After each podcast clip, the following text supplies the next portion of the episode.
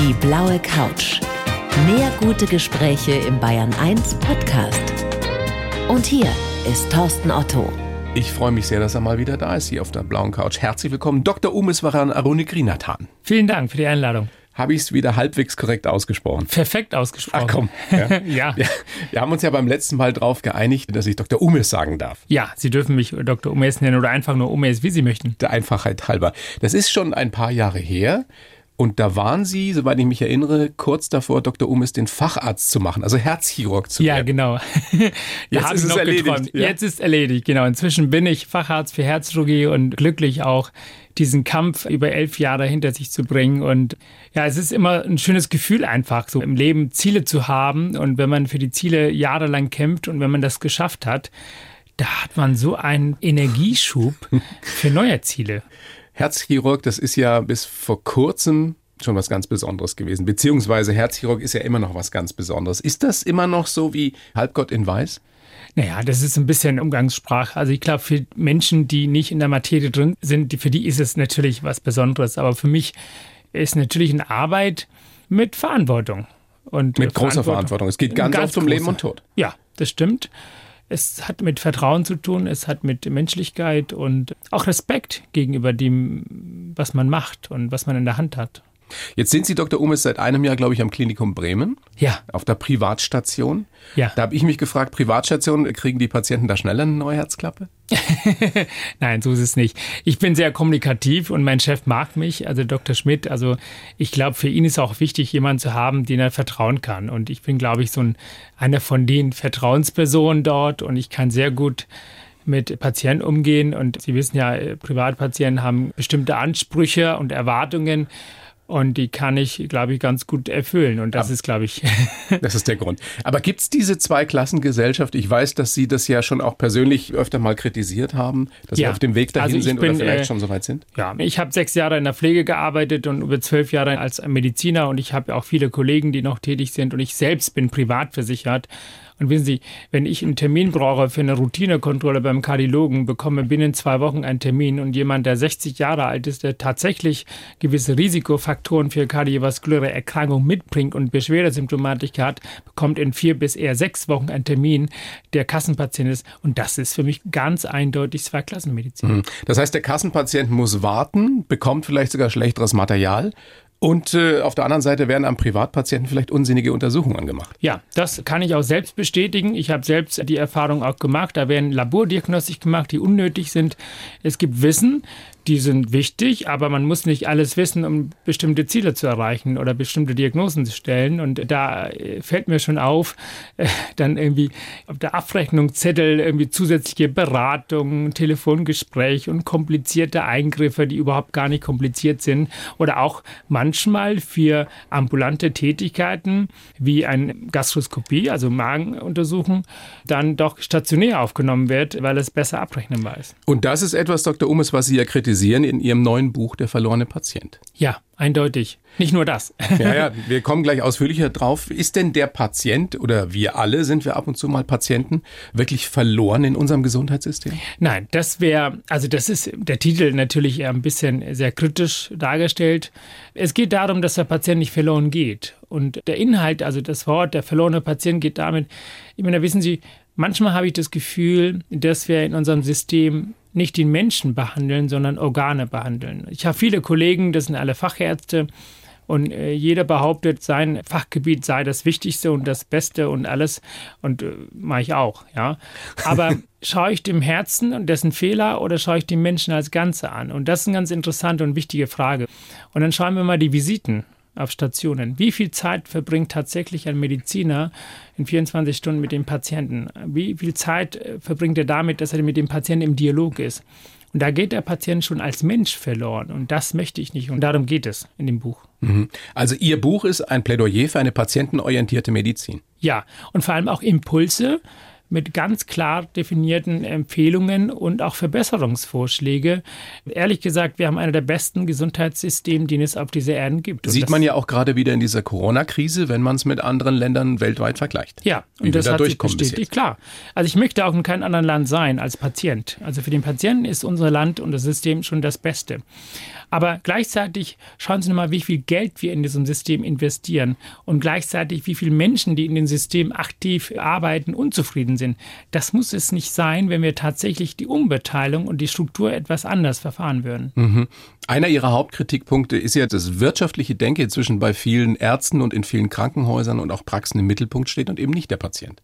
Ja, weil die Fallpauschale, die DRGs, die abrechnungsrelevante Diagnosen fördern. Die führen langfristig dazu, dass die junge Ärzte nicht zum Kliniker ausgebildet werden. Eher habe ich das Gefühl, und das habe ich ja selbst erlebt, zum Managern. Jemand, der organisiert, jemand, das Handy in der Hand hat und Stift und Block statt Stethoskop und den Patienten. Was sind denn Ihre konkreten Vorschläge? Was könnte man denn besser machen? Oder wie könnte man das verbessern?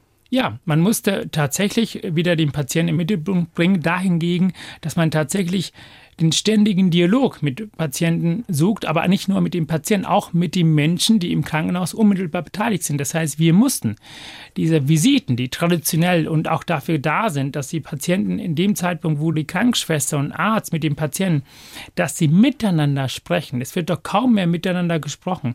Der Patient hat eine Diagnose XY, ja, da schaut man auf den Monitor die Zahlen an. Es gibt manchmal die Kommunikation zwischen Schwester und Arzt kaum noch mit dem Patienten. Aber das ist ja das, was ich vorhin angesprochen habe. Der Herzchirurg speziell ist ja der Halbgott in Weiß, dem man alles glaubt. Und Ihre äh, Forderung ist ja, dass auch der Patient mündig ist, dass der wirklich äh, sich informiert und dass der eben im Endeffekt auf Augenhöhe mit dem Arzt kommuniziert. Das ist wichtig.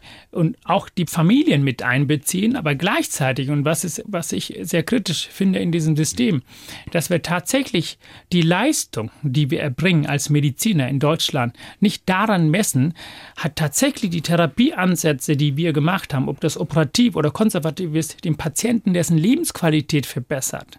Oder messen wir unsere Leistung an Zahlen, wie in der Industrie, wie bei BMW, wie viele Autos habe ich verkauft. Und das ist ja, was mir so ein bisschen Bauchschmerzen verbreitet und auch den Patienten wo ich sage, der Patient ist doch gar nicht mehr im Mittelpunkt. Ja. Wenn ich sage, ich habe 100 äh, Operationen im Jahr gemacht oder 1500, ich bin der Größte, ich habe die beste Leistung erbracht. Aber die Leistung wird von den Geschäftsführern an Zahlen, an Gewinn basiert aber keine von den Geschäftsführern stehen dahin und sagen, dass von den 1500, die operiert sind, ob die Knieprothese sind oder was auch immer, dass 90 oder 95 Prozent nach fünf Jahren noch überleben und glücklich sind. Mhm. Das ist doch die Leistung von Medizin. Das Problem liegt, glaube ich, daran, dass viele Krankenhäuser inzwischen einfach ganz normale Wirtschaftsunternehmen sind, oder? Oder vielleicht ja auch sein müssen. ist ein Wirtschaftsunternehmen. Ja. Die Frage ist nur, und das ist ganz wichtig, wer ist derjenige, der das dort was zu sagen hat? Natürlich müssen wir auch als Mediziner, als Krankenschwester, alle Menschen, die mit unmittelbar mit Patienten zu tun haben, sozial handeln, aber auch zugleich wirtschaftlich denken, weil wir müssen dafür sorgen, dass wir langfristig auch sozial handeln können. Aber wenn das Handeln auf Wirtschaft basiert ist, dass man einen demenzkranken 80-Jährigen, die auf dem Rollstuhl sitzen, noch irgendwie versucht, eine Herzklappe zu versorgen, ich meine, ich habe ein Auto in der Garage stehen, ich kriege diesen Auto gar nicht vorwärts, weil die Reifen kaputt sind und möchte eine neue Maschine austauschen. Mhm. Wofür? Interessanter Vergleich. Jetzt sind Sie ja Teil des Systems, Dr. Umes. Haben Sie keine Angst vor Anfeindungen, also wenn Sie das System so kritisieren? Wenn Sie, ich bin ja nicht alleine und das ist ja das Schöne. Ich habe über 95 Prozent meiner Kollegen Kolleginnen von der Pflege besonders, aber auch von der ärztlichen Seite, auch mein Chef persönlich unterstützt mich ja dahingegen, dass ich dieses Buch veröffentliche. Natürlich ist es für mich schwierig, wenn ich eine neue Stelle sogar es gibt. Halbgötter in Weiß, so könnte man formulieren, die größten Manager in unserem Gesundheitssystem die sehen mich schon als Feinde. Aber was habe ich denn zu verlieren? Ich hätte dieses Buch gar nicht veröffentlichen können, der verlorene Patient, wenn ich noch Assistentarzt wäre. Aber ich habe meinen Facharzt, ich habe nichts zu verlieren. Und ich finde, ja. es ist auch in meiner Verantwortung. Es ist ja auch unsere Verantwortung, Dinge, die falsch laufen, zu erleuchten, damit wir langfristig auch Verbesserungen haben, dass wir den Patienten wieder hinbringen. Es ist ja nicht nur, ich bin, ich möchte nicht nur Mediziner sein, ich möchte auch Gestalter in unserem System sein. Und Gott sei Dank ist das möglich in diesem Land, ja. dass man Kritik so offen ausspricht. Und, und deswegen und liebe ich dieses Land. Und ich meine, ich bin ja damals freiwillig nach Deutschland gekommen, weil ich Sehnsucht nach Freiheit und Demokratie und das habe ich. Und die Freiheit möchte ich maximal ausnutzen. In Sri Lanka wäre sowas wahrscheinlich bis heute nicht möglich, nein, oder? so nein. eine Kritik zu äußern. Ein Systemkritiker, der wird bestraft mit dem Tod. Dr. Umes. Stets ein Vergnügen, mit Ihnen zu sprechen. Ich habe natürlich auch diesmal wieder einen Lebenslauf für Sie geschrieben. Ah. Den würde ich Ihnen jetzt über diese Plexiglasscheibe reichen, die uns hier trennt in Corona-Zeiten. Sie lesen den bitte so vor und danach gerne kommentieren, kritisieren, was auch immer. ich fange schon mal an. Ja. Ich heiße Umeswaran Arunagirinathan und bin Arzt aus Leidenschaft. Herzschruck ist mein Traumberuf und manchmal wundere ich mich immer noch, dass ich es als Flüchtlingskind so weit gebracht habe. Geprägt haben mich der frühe Tod meiner Schwester, der Bürgerkrieg in Sri Lanka und Menschen, die es gut mit mir gemeint haben. Ich musste lange kämpfen, um in Deutschland akzeptiert zu werden. Deshalb ist es mir heute so wichtig, diese Gesellschaft mitzugestalten. Ich bin überzeugt, dass sich gerade in unserem Gesundheitssystem einiges ändern muss, damit Ärzte nicht zur Managern werden. Ja, schön geschrieben. Passt das, so? Ja, dass Ärzte nicht nur Manager werden und dass die Pflegekraft auch bewertet werden und mehr Verantwortung übernehmen und die entsprechend auch bezahlt bekommen. Ja, was man ja gerade ständig hört von Politikerinnen und Politikern, systemrelevant sind natürlich die Gesundheitsberufe, aber das schlägt sich nach wie vor nicht in der Bezahlung nieder ne? und auch in der Wertschätzung nicht. Genau, aber das ist auch auf der gleichzeitig, muss man auch sagen, zurzeit ist ja auch schwierig, wenn Sie schauen, wie viele Menschen, die vielleicht nicht im systemrelevanten Bereich arbeiten, arbeitslos sind, die kurz vor der Depression sind. Auch da hat man Verantwortung. Also ich bin froh und dankbar, dass ich in diesem System arbeiten darf und dass ich Arbeit habe. Natürlich habe ich mit meinem Buch Kritik Impulse zur Verbesserung aber gleichzeitig möchte ich mir von meiner Verantwortung nicht weg. Ich würde nie meine Arbeit auch jetzt, besonders im jetzigen Zeitpunkt, niederlegen, um auf die Straße zu gehen, zu streiken, weil das wäre unverantwortlich gegenüber unserer Gemeinde, unserer Gesamtgesellschaft. Mhm. Wollen wir mal gucken, wie Sie so geworden sind, Dr. Umes. Äh, geboren am 16. März 78 in Putur im Norden Sri Lankas. Familie Tamilen, dann heißt es, Sie haben als Kind den Bürgerkrieg erlebt zwischen ja. den Singalesen und den Tamilen. Was ist das Erste, was Ihnen in den Sinn kommt, wenn Sie daran denken? Das sind nicht unbedingt schöne Bilder. Das sind eher so mit Ängsten, Trauer, Verlust von Freunden, Nachbarn, aber auch Familienmitglieder und kein Frieden, kein Schlaf. Ständig unterwegs zu sein, ständig von einem Ort auf den nächsten. Nicht unbedingt das schönste Kindheit, aber es gab auch schöne Tage. Ich habe auch positive, schöne Erinnerungen mit Mama und Papa und Großeltern und Geschwistern auf dem Tempelfest zu sein und zu spielen. Das ist auch schön. Aber Sie haben wirklich Krieg erlebt, wie wir es hier ja nicht kennen. Zumindest wie die allermeisten Vorfahren hier in Deutschland kennen. Ich habe noch viele Flüchtlinge, die ich hier begegne, die in Deutschland leben, die das damals erlebt haben. Ja, habe ich. Raketenangriffen, Raketeneinschläge, all was schrecklicherweise dazugehört. Ja, das ist furchtbar. Es ist ein Luxus, abends ins Bett zu gehen, so wie heute in Raubling bei meinem Patenkind morgens aufzustehen und zu überleben. Und vor allem friedlich schlafen zu können und zu dürfen. Das war nicht selbstverständlich im Norden auf dem Halbinsel. Und Sie haben da zwölf Jahre gelebt? Ja, ich habe zwölf Jahre gelebt. Konnten zwei Jahre lang gar nicht in die Schule gehen wegen des Kriegs?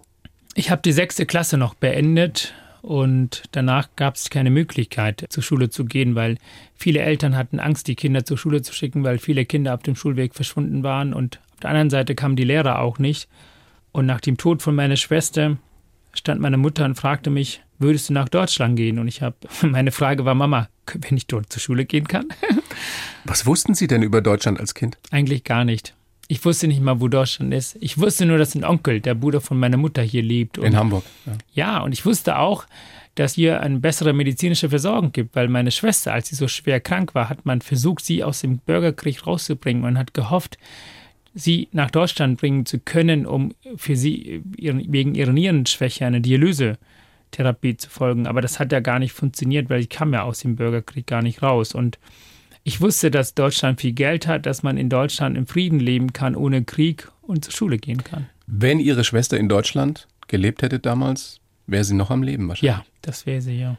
Ist das auch mit der Grund, warum Sie sehr früh schon wussten, ich will Arzt werden? Einer der wesentlichen Gründe kann man sagen. Also es ist so, dass meine Mutter natürlich mich äh, oft ins Ohr flüsterte, während wir beim Arztbesuch waren mit meiner Schwester, wie schön das wäre, wenn wir in der Familie jemanden hätten, der Arzt ist. Und es war nicht selbstverständlich, einen Arzt zu begegnen. Und es ist überhaupt nicht selbstverständlich, dass man irgendwo hingeht und ein Medikament bekommt. Und dieser Vergleich, die habe ich natürlich im Alltag immer. Ja, und ich bin auch so dankbar und ich finde, es ist ein enormer Luxus, was unsere Mitbürger in Deutschland haben, dass sie hier sind in Deutschland, nicht auf Sri Lanka oder im Krieg irgendwo anders. Weil es so toll ist, in diesem Land zu leben, mitten auf der Straße umzukippen, ohne eigene Wohnung, ohne eine Versicherungskarte, aber zugleich die maximale medizinische Versorgung zu bekommen. Das ist Luxus und das wissen viele Menschen in unserem Land nicht und das schätzen leider viele Menschen in unserem Land nicht. Zugleich bin ich einer, der nicht zufrieden gibt, zu sagen, ich bin gut. Nein, ich kann noch besser sein als gut.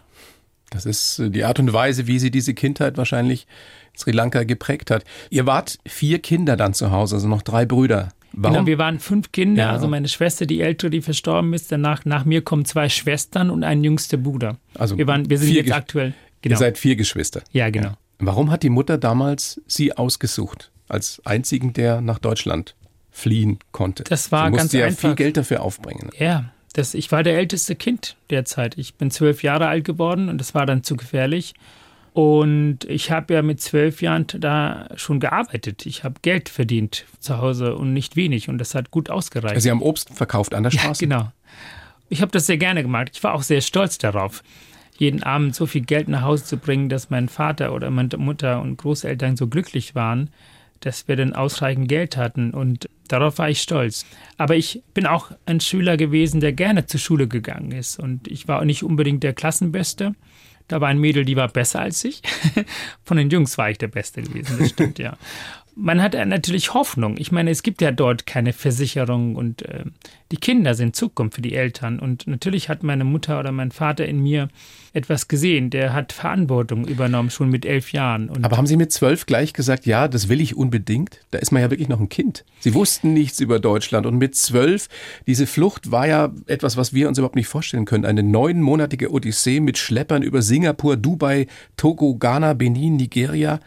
Und Sie haben mal gesagt, ich glaube sogar im letzten Interview mit mir, es war hart und es war grausam, aber es war eben nicht so schlimm wie der Bürgerkrieg. Ja, ja, wenn Sie einen Krieg erleben, wenn Sie unter einem Mangobaum oder äh, Bananenbaum liegen und da kommen äh, Raketen vom Himmel runter und Sie beten darum, dass Sie die nächsten Stunden überleben und Sie und Ihre Familie, dann, auch wenn das ungewiss ist, was ist denn in Deutschland, aber das kann doch nur besser sein als der Krieg. Man muss nicht alles wissen manchmal, wenn der Weg so schwer und dunkel und voller Steine sind. Aber wenn man weiß, dass auf der anderen Seite Frieden herrscht und Freiheit und das blühende Leben und dass man vielleicht damit auch seinen Traum verwirklicht, dann macht man das. Wenn Sie an diese Flucht denken, an diese neun Monate, ist das immer noch traumatisch, was Sie da erlebt haben? Heute bin ich so dankbar und froh, dass ich das gemacht habe, weil ich damit auch viele Dinge in Deutschland schätze. Und das hat ja auch mit meiner Facharztausbildung zu tun, dass man nicht nach 16 Jahren in Deutschland seinen Facharzt bekommt, weil es nicht geregelt ist. Sieben, acht, neun, zehn. Ich habe gelernt, einen langen Atem zu haben, weil ich weiß, dass am Ende es doch klappt und manchmal muss man geduldig sein. Und ich habe gelernt, dass manche Wege sehr, sehr kompliziert und schwer sind und auch vielleicht, naja, traumatisieren, weiß ich nicht ich vermisse einen bestimmten Abschnitt meines Lebens. Manchmal bin ich immer noch ein Kind mit 42 Jahren. ja, wie die meisten von uns. Ja. Hoffentlich. Hoffentlich. Hoffentlich genau. haben wir uns das alle ein wenig bewahrt. Sie haben über diese Zeit, ich will gar nicht über die schrecklichen Dinge sprechen, die Sie erlebt haben, sowohl im Bürgerkrieg als auch auf der Flucht, aber Sie haben gesagt, es gab auch Momente der Menschlichkeit, die ich nie vergessen werde. Ja. Zum Beispiel. Ja, es war schön. Es war so schön, als ich so krank war. Ich hatte Fieber in Afrika, in Togo. Und ich war immer so ein Mama-Kind. Und wenn ich krank war, dann brauchte ich immer Mama, die mir Tee gemacht hat, die mit mir gekuschelt hat und mich ins Bett gebracht hat. Und es war wunderbar, wie die Menschen um mich gekümmert haben dort. Die waren Flüchtlinge aus Sri Lanka. Und die wussten ja, dass ich zwölf Jahre alt bin und allein bin. Und als ich mit Fieber im Bett lag, wie liebevoll diese Menschen um mich gekümmert haben. Und dafür bin ich dankbar. Und das ist so etwas, was Schönes. Und das ist, was meine Mama auch sagt all das, was du heute gibst, das bekommst du wieder zurück. Und all das, was du heute bekommst, das solltest du teilen. Und deswegen finde ich auch wichtig, den Glück mit Menschen zu teilen, die Freude, die ich jetzt zurzeit habe. Ich bin so glücklich in Deutschland. Das ist jetzt fast 30 Jahre her. Herbst 91 war es, als Sie in Frankfurt ja. angekommen sind. Ganz allein. Was war denn der erste Eindruck damals? Wissen Sie es noch? Ja, die Nacht 9. auf 10. September 91. Es war alles so groß und mächtig und so sauber und so modern. aber zugleich doch Angst, Angst vor fremden Menschen. Es waren alle so weiß und groß. und besonders uniformierte Menschen, da hatte ich ja immer Angst. Das hatte ich ja immer mit dem Bürgerkrieg in mhm. Verbindung gebracht. Und heute sind diese große, weiße, fremde Menschen, ja, meine Nachbarn, meine Geschwister, meine Familie. Wobei es ein harter Weg war. Wir können ja da gleich nochmal drüber sprechen. Sie sind dann beim Onkel in Hamburg eben aufgewachsen, ohne Eltern, ohne Geschwister, in einem fremden Land. Wie haben Sie das am Anfang hingekriegt? Sie konnten die Sprache nicht. Ja, ich war gut vorbereitet. Die Flucht hat mich ganz gut vorbereitet für das Ankommen. Weil als ich in Afrika war, war es auch schwierig. Und hier hatte ich ja meinen Onkel und Tante. Ich konnte mit denen Tamil sprechen. Und ich habe die fremden Menschen eher mit Neugier betrachtet. Und ich könnte, und das ist eine Eigenschaft von meiner Mutter, fremde Menschen schnell zum Vertrauten machen. Das mhm. konnte ich. Das ist, ich weiß nicht, das ist Sie sind mir ein heute Men auch. Menschenfänger. Ja, das Sie sind einer, dem man vertraut. Ich kann mich ja noch an ja. unsere erste Begegnung erinnern. Ja. Da war auch sofort sowas, so ein Draht da, wo ich mir gedacht ja. habe, wenn so ein Arzt, wenn du mal einen brauchst, ja, da nee, das merke ich, das merke ich in Bremen auch, wenn meine Patienten, wenn ich mit denen unterhalte und sie erzählen das auch gleich. Und das habe ich, glaube ich, von meiner Mutter und deswegen bin ich auch dankbar. Und das hat mir auch oft geholfen. Und in der Schule in Hamburg, wo ich die deutsche Sprache gelernt habe, dass ich überhaupt heute sitze und Deutsch spreche, das hätte ich mir damals nicht äh, träumen können. Naja, ich meine, Sie waren schon immer auch ein guter Schüler, Sie waren auch Klassensprecher irgendwann, aber es gab auch eine Menge Probleme. In der neunten Klasse, da waren Sie dann 14, 15, wurde Ihr Asylantrag endgültig abgelehnt. Ja. Das heißt, Sie hatten den Bescheid, in 30 Tagen muss ich Deutschland verlassen. Ja, ja das war schrecklich. Also auch ein Mensch wie ich, der immer meistens glücklich ist, sage ich mal 99,9 Prozent der Gesamtzeit, hat auch manchmal so Phasen oder Momente, wo ich überfordert war. Und das war zweimal tatsächlich und um diese einmal war ich so verzweifelt, dass ich im elften Stock bei uns zu Hause im Hochhaus stand und mich tatsächlich mit den Gedanken, ob ich runterspringen sollte, weil es einfach zu viel war, weil ich nicht wusste, ich könnte das meiner Mutter gegenüber erstmal nicht verantworten, wenn die Behörden mich zurückschicken, weil sie hat meine Schwester verloren, sie hat davon geträumt, dass ich nach Deutschland komme und, und ja, ihr Zukunft rette, die ganze Familie und auch für mich. Und dann schicken die Deutschen mich wieder zurück. Das ging nicht. Aber ich lebe noch und, äh, und sind, die Leute haben mir geholfen und es war toll. Deutscher und, Staatsbürger, ja, Herzchirurg. Genau. Das war ja damals so, dass die Klasse wohl eine Petition gestartet hat. Ja, genau. Es gab dann eine Duldung diese Duldung hatten Sie, bis Sie die erste Stelle als Arzt angetreten haben. Stimmt ich habe zwischendurch hatte ich, das war ganz interessant. In Hamburg hat für mich tatsächlich die eine Woche Duldung immer verlängert. Und dann hatte Von ich Aus Woche zu Woche. Genau. Und dann hatte ich immer mal sechs Monate. Und dann kam dass sie tatsächlich eine Sondergenehmigung erteilt haben, weil ich in Lübeck studiert habe, dass ich mich zwischen Hamburg und Lübeck aufhalten dürfte. Und dann gab es tatsächlich ein Odyssee nach Kopenhagen, um dort bei der deutschen Botschaft den Antrag zu stellen, dass ich von meinem Duldungsstatus wegkomme, damit ich als ausländischer Student anerkannt werde, dass ich für ein Studium einen Antrag gestellt habe, ich möchte in Deutschland studieren, weil man ja als Asylsuchende in Deutschland keine Folgeantrag stellen darf, zwecks Studium. Da muss man das Land freiwillig verlassen. Also bin ich nach Dänemark, Kopenhagen, habe dort den Antrag gestellt und dafür hat Hamburg mich unterstützt und die Menschen. Und deshalb bin ich ein stolzer Hamburger und somit auch ein stolzer Deutsche. Ich kann mir diese Unsicherheit überhaupt nicht vorstellen. Also ein Junge in der Pubertät, der mit allem Möglichen zu kämpfen hat, der dann feststellt oder schon weiß, dass er auch noch schwul ist, der da zum Teil diskriminiert wird auch. Wie haben Sie das damals hingekriegt? Wo kam diese Kraft her? Ja, Kräfte sammelt man. Wissen Sie, wie oft ich auf die Nase gefallen bin? Wenn Sie auf dem Weg sehr viele Steine begegnen und ständig stolpern, dann entwickeln sie im Verlauf einen bestimmten Technik, einen bestimmten Technik, dass wenn sie runterfallen, dass es nicht so schmerzhaft ist. Einen bestimmten Technik, dass wenn sie runterfallen, auf dem Boden liegen, schnell wieder auf die Beine zu kommen. Aber wie geht das? Das wären jetzt ganz viele Fragen, die uns gerade lauschen, weil das schafft eben längst nicht jeder. Die meisten schaffen es nicht. Die meisten wären gescheitert an all diesen Herausforderungen und Krisen. Ich sehe den Glas immer als halb voll. In der und, schlimmsten Krise, wenn es ihnen richtig dreckig geht. Ja, aber dann schauen Sie doch mal, ich habe den Bürgerkrieg auf Sri Lanka überlebt. Und ich habe diese nur acht Monate Odyssee über Afrika überlegt, bin in Deutschland angekommen. Und ich habe dafür gekämpft, dass Deutschland mich als Bürger dieser Nation anerkennt. Und ich bin deutscher Staatsbürger. Ich wollte mein erstes Buch damals veröffentlichen. Ich habe 25 Absagen bekommen. Ich habe fünf Jahre von einem Verlag auf die nächsten vor der Tür gestanden. Und 2006 habe ich mein erstes Buch veröffentlicht. Und ich wollte Facharzt werden. Nicht nach sechs, sieben, acht, neun, zehn, elf. Nach elf Jahren bin ich Facharzt geworden. Und sind das nicht die Ziele, die ich erreicht habe, die mich dahingegen bestätigen, dass wenn ich eine Niederlage erlebe, zu sagen, hey Umes, mach weiter.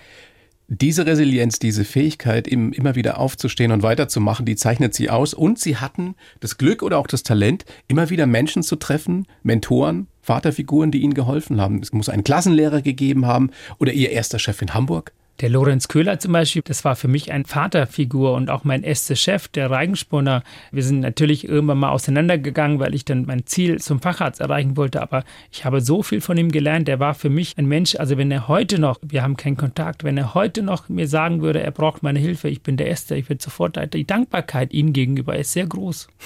Welches ist dieser ehemalige Chef oder dieser ehemalige Arzt, dem Sie zu jedem Geburtstag eine Krawatte schicken? Das ist der Reigenspunner. Das ist der Chef in Hamburg. Aber wir haben jetzt leider keinen Kontakt Ach, mehr, weil ich ja, ja damals weggegangen bin.